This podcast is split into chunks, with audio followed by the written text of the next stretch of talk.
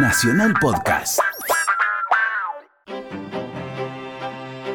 La columna del maestro G. Es el mes de octubre. Es el mes de muchos festivales en distintos lugares del mundo. Y él está de fiesta. Le hace bien esta temperatura que se va acercando al, al verano, al calor. ¿sí? Torna incluso eh, el color de su piel. Se pone más. Se pone más playero. Saca a lucir la yoguineta. Exactamente. Se pone más playero, se pone más cachondo, se pone más juguetón. Pero viene con todo el conocimiento y de la mano de Yamaha, el maestro G. Buenas noches, queridos amigos. ¿Cómo anda, maestro? Alumnos. Muy bien, la verdad que. Muy buenas noches, maestro. Muy contento de estar acá nuevamente. Y traigo una columna especial a pedido. ¿De Muy quién? bien. A pedido acá de Marcelo. Ah, pero que, muchas gracias. que hace algunas semanas me dejó esta inquietud. Y me parece que puede ser interesante e ilustrativo para nuestro público que nos sigue y que tiene este, ciertas preguntas o ciertas cuestiones que por ahí no están del todo claras. Así que me gustaría ver si puedo echar un poco de luz en esas incógnitas. Y entre ellas, Ilumine, maestro, ilumine. Bien. Me había preguntado al respecto de, de la orquesta, porque hablábamos de las orquestas en su momento que grababan música de películas, de las orquestas que grababan este, en distintas situaciones, no solamente eh, las, las- las clásicas, sino también en otros ámbitos. Así que. ¿A usted, maestro, le lleva mucho tiempo armar una columna? y bueno, me lleva sobre todo tener claro qué es lo que quiero decir. Claro. Qué bárbaro. Sí. El sí. concepto. Después Concepto. eh, es, es una cuestión más de, de- de mecánica, de poder ponerla en práctica. Pero pensar un poco qué es lo que Pero quiero reconocer, transmitir. Pipi, esto. Hace semanas que yo le pregunté al maestro sobre si podíamos distinguir los tipos de orquesta. Casi un mes, por eso le pregunto. Sí. Tal vez, no sé, este, tarda un montón en Sí, armar sí, una elaboró. columna. Claro. Entonces, vamos a primero hablar un poco de, de la orquesta de, de distintos lugares. Primero, desde el- la etimología, de qué significa la palabra orquesta. Y procede, como tantas palabras, del griego orochestra, que originalmente era una zona para bailar, no era un, un ámbito, digamos, una, una formación musical, sino Ajá. que era más, más bien un lugar donde se bailaba. Como un salón de baile, por Exactamente. El término puede aplicarse a cualquier tipo de agrupación instrumental, sea cual sea su origen. Desde la orquesta Gagaku del Japón a las orquestas de gamelán de Indonesia y Bali. ¿Cómo sabe el maestro G? Es terrible. En la música culta ya más occidental hace generalmente referencia a la orquesta sinfónica. Un conjunto integrado por numerosos instrumentos de cuerda más una selección de instrumentos de viento, madera, metal y percusión. En la antigua Grecia el término orquestra orchestra hacía, como de- decíamos, referencia a la zona circular en la parte delantera del escenario. Ah, Pensemos en el Claro. anfiteatro griego claro. eh, en el cual nosotros hace un tiempo tocamos en una recreación. Cuando fuimos a tocar a Barcelona, tocamos en un anfiteatro griego, Guau, que se llama. Grec, porque Grec en A- catalán es afloje griego. con el autobombo. No, no, no, no. Me, me estaba este, acordando de esta situación. Que tocó en una situación así, claro. Tocamos ahí al aire libre en un anfiteatro griego en Barcelona. Y entonces hacía referencia a la zona delantera del escenario utilizada por el coro dramático para cantar y bailar, sobre todo. Así que eh, en la Edad Media, avanzando ya bastante tiempo eh, en la historia, el término pasó a hacer referencia al propio escenario. Y a partir recién de finales del siglo XVII se usó para denominar al conjunto de intérpretes. O sea que el término orquesta no es originalmente relacionado a la orquesta como nosotros hoy la Claro. conocemos, sino era más bien un ámbito, eh, una parte del escenario que se usaba para moverse, para bailar. y, y como decíamos, recién a finales del siglo XVII se ligó con lo que es la orquesta hoy en día. Sin embargo, el término aún denota también el conjunto de asientos colocados a nivel del suelo, enfrente del escenario en los teatros y salas de concierto. O sea que ya tenemos una perspectiva distinta. Claro. Eh, me preguntabas también en algún momento cuál es la diferencia en las definiciones de una orquesta entre, entre una orquesta y otra. Por ejemplo, Filarmónica, por ejemplo. Claro. Sinfónica, en realidad, de cámara. exacto, bien, la orquesta, como la conocemos, la gran orquesta es la orquesta sinfónica, la que reúne todos estos instrumentos. Eh, y si nosotros La orquesta sinfónica es la completa. la completa. Varía. Eh, eh, Cada compositor eh, elige el, el número de cuerdas, el número de bronces, el número de maderas. Por ejemplo, si el teatro, hay un estándar. si el Hay un teatro estándar. es mucho más grande. Hay un estándar.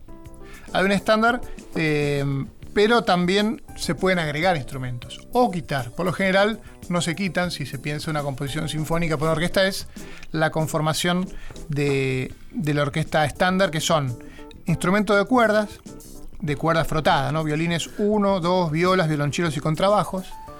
También, por supuesto, en la cuerda pulsada, como el arpa.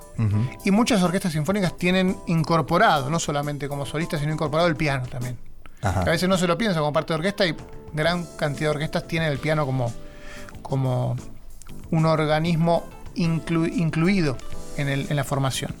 Después están los instrumentos de viento, como decíamos, o aerófonos, que dentro del grupo de las maderas está el flautino pícalo, pícolo, perdón, flauta, oboe, corno inglés, clarinete, clarinete bajo, fagot y contrafagot, que son todos estos instrumentos de madera. Y después los, los más poderosos, los de viento metal, que son la trompa, la trompeta, el trombón y la tuba. Así que ya tenemos ahí gran parte de la orquesta definida. Y ¿Son los colores y las alturas en cada instrumento? Digo, de- ¿por qué necesito tantos instrumentos? Bien, hay una cuestión también con la proporción, muy importante. O sea, nosotros sabemos que naturalmente una trompeta suena más fuerte que un violín. Ajá. Entonces, para una cantidad de instrumentos de viento, que generalmente pueden ser 8 o 10 como mucho, vientos de metal en una orquesta sinfónica, hay 50 o De 60 cuerdas. Ajá. O sea que la mayoría de instrumentos de la orquesta son las cuerdas. Claro. Uno ve gran cantidad de cuerdas. O sea, generalmente está alrededor de los Pero 50 por o una 60. cuestión de que necesita más sonoridad. Pero justamente como. Exacto. Esa, esa es la proporción. Porque la orquesta sinfónica está pensada para no amplificarse. Ah, bien. La formación es para que se puedan este, po- equilibrar los sonidos sin necesidad de amplificación. Entonces, si tenemos un violín contra una trompeta, no se va a escuchar. Entonces, Claro. ahí se proporciona, se hacen generalmente eh, una, una proporción de 8 o 10 a 1. O sea que la cuerda siempre va a ser mayor cantidad. ¿Y por qué a veces escuchamos la orquesta, no la sinfónica, que es la, la filarmónica? La entonces? filarmónica en realidad es un nombre nada más, porque la orquesta filarmónica es una orquesta sinfónica. Lo que sucede es que depende qué ámbito representan. Generalmente las orquestas sinfónicas están eh, relacionadas a, a un estado, a un país, Ajá, a una provincia. Las orquestas estatales, digamos. Exactamente. Ajá. y las filarmónicas pertenecen a... eh, o se crearon como eh, entidades privadas. Ah, mira, esa es la Filarmónica del. Teatro Colón o las filarmónicas de determinados lugares Claro. pertenecen a distintos ámbitos, pero son orquestas sinfónicas. Ajá. En su formación son iguales. O sea que uno escucha la sinfónica o la filarmónica y escucha dos orquestas similares. Por ahí, a veces, determinadas orquestas se especializan en, en- en un repertorio u otro. Claro. También está, por ejemplo, en el caso del Teatro Colón, tienen dos orquestas.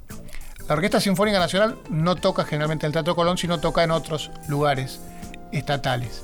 Y, la y- y en el Teatro Colón tienen dos orquestas estables. Una, la Orquesta Filarmónica, que da sus conciertos y participa sobre todo eh, de diferentes eh, ámbitos, pero más que nada relacionados a los conciertos. O sea que la orquesta generalmente toca sobre el escenario. ¿Por qué digo esto? Porque después está la orquesta estable del teatro, que es otra orquesta, y que está pensada para acompañar a los cuerpos estables de ese teatro.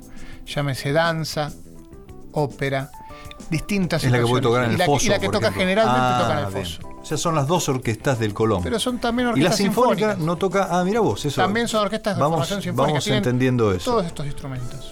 Y mm, redoblo la apuesta. Sí. Opa. ¿No? ¿Y qué entendemos? Porque nosotros tenemos muy incorporado, todos sabemos que cuando hablamos de la orquesta típica, hablamos de una orquesta de tango. Sí. Pero ¿cuál es la orquesta típica? ¿Hay como un formato básico de orquesta típica el- o cada compositor tuvo su formato? No relacionado solo al tango. No. La orquesta típica del tango tiene una formación particular. Bueno, eso, eso. Sí, sí. Hay una, hay una orquesta típica que se estableció en los 30, 40 y la formación de la orquesta típica de tango es cuatro bandoneones, un piano, un contrabajo y una línea de cuerdas que por lo general eran cuatro violines, un cello y a veces algún instrumento solista, más que después se incorporó tal vez la guitarra, pero esa es la formación más estándar. Pero suenan los bandoneones con mucha fuerza. Sí, sí, Es que- generalmente son los que dominan Claro. este, la Es, como- sonoridad. es una Big Bang. Claro. No son nuestras Big Bang. Sí, sí, Claro, es como una Big Band nuestra. ¿Y la Big Band es algo que también tiene relación con una orquesta de este estilo o sí, no? sí, sí, la Big Band también se podría decir que es una orquesta típica para el jazz. Claro. O sea, se, también se estableció. Pero lo interesante también es pensar el por qué. Y generalmente el por qué, la respuesta es el ámbito acústico, sonoro. ¿Por qué cuatro bandoneones y cuatro violines? Pero Era para equiparar el sonido y para el tipo de música. ¿Por qué en las orquestas de jazz o big bands típicas había también una base rítmica de batería, contrabajo, piano y guitarra muchas veces? Y después una cantidad, eh, por ejemplo, de cuatro trompetas, tres trombones, cinco saxos. Digamos, esto tiene que ver con la proporción de la música y de la acústica también. Y cuando hablamos de orquesta de cámara, ¿de qué hablamos? La orquesta de cámara es una orquesta más pequeña. Es una orquesta para una cámara, para, una, para un lugar de cámara, quiere decir de un, un salón más chico. Más chiquito. Entonces, generalmente son orquestas de entre 25 y 30 ¿Y músicos. una sinfónica cuántos músicos 100, puede tener? Alrededor de 100 o más. Wow. Entonces esa es la diferencia. Esto es, la- es como una orquesta sinfónica reducida a su mínimo. O sea, en vez de tener gran cantidad de cuerdas y gran cantidad de vientos, son menos por, por, por atril, digamos. Pero básicamente esas son las este, características principales de la orquesta y me gustaría ilustrar esta columna con algunas obras que son las más importantes, o por lo menos las más representadas, las más tocadas eh, en el ámbito orquestal. Entonces, no podemos hablar de una obra, perdón, no podemos decir que hablemos de la orquesta sin mencionar a esta obra, que tal vez es una de las más importantes y también, como decía, difundidas en el mundo, que es la Sinfonía número 5 de Beethoven, que suena así.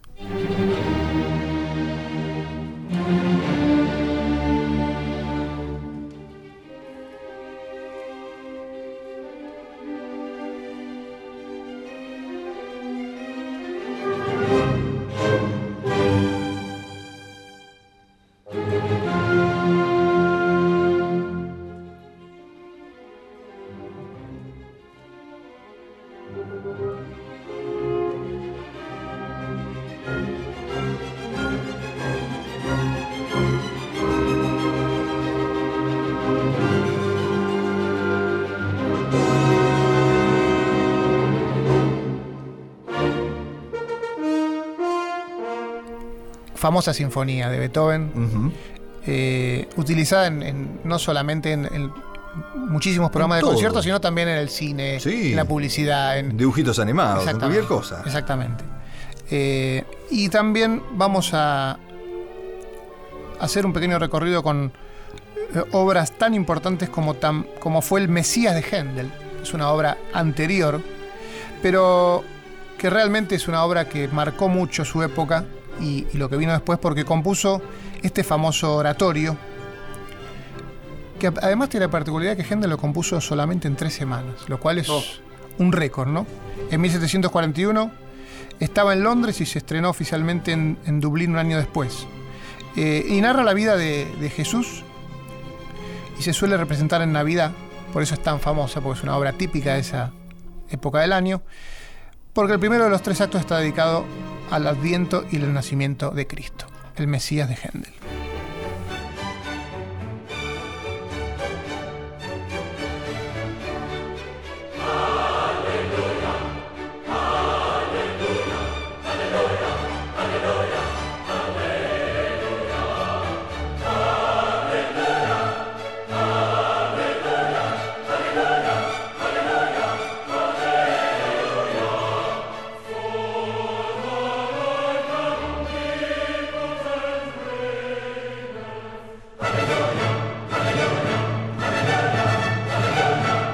Cuando hablamos de, de- de orquesta, hablamos de sinfónica o filarmónica, pero en este caso lo mismo.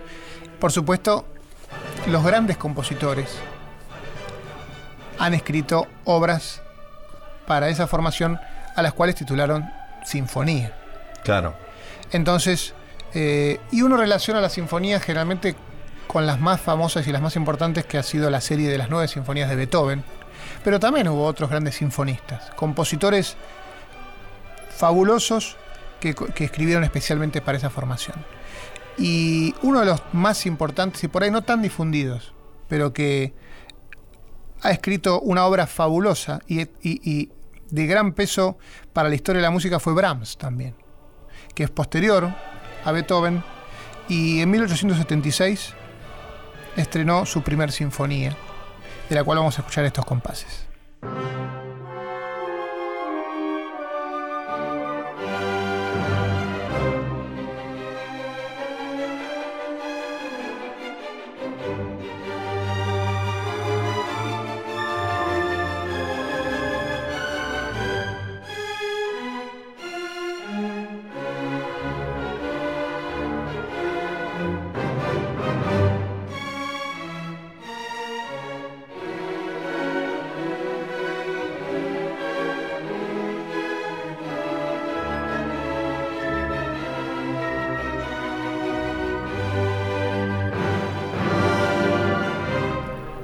Cuando hablábamos de la música de cámara o de la orquesta de cámara, pensamos en agrupaciones más pequeñas y a veces simplemente en agrupaciones de un tipo de color, de un tipo de, de una familia de instrumentos.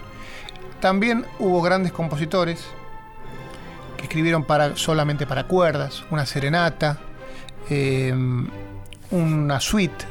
Y en este caso vamos a escuchar algo que todos van a reconocer, porque la mayoría de la, de la obra de este, de este músico, de este genio, eh, también trascendió las épocas y vamos a escuchar esta obra que ahora me van a decir si la reconocen.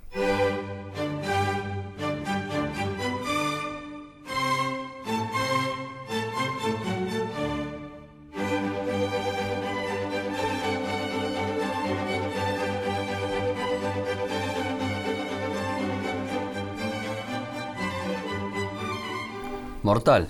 Eine Kleine. N. Kleine, Natch Music, Pequeña Serenata Nocturna, solo para cuerdas, que escribió el genio de Salzburgo, Wolfgang Amadeus Mozart, alrededor de 1787, estrenada en agosto de ese año, y contaba con cinco movimientos, pero se perdió la partitura de uno de esos movimientos, No. que solo se tocan cuatro. ¿En serio? No. Sí, sí. Sus este, historiadores han, han rastreado, pero no pudieron eh, dar con el manuscrito. Así que se tocan. No, terrible. No, no- Sí. no- no sabía esa parte de la historia.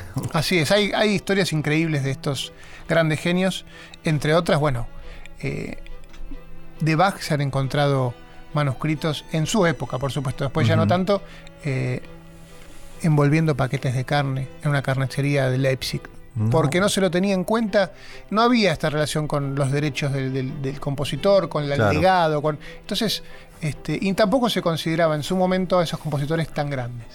Ni, ni sus hijos sabían que Bach había escrito toda esa música, que con el tiempo se fue este, reivindicando su lugar. Pero bueno, de Mozart se han extraviado unas cuantas cosas y de vez en cuando aparece algún manuscrito. Opa. Este, pero bueno, con esto quise hacer una pequeña ilustración, hablar un poco de, de la orquesta. Me parece que aclaramos, tipo, Sí, intentamos hemos echar luz. entendido un poco más, como siempre, ¿no? Mejor persona somos ahora. Claro. Como siempre, estamos plenos de conocimiento después de escuchar al maestro G, que vino aquí a Ángulos de la mano de Yamaha. Ángulos.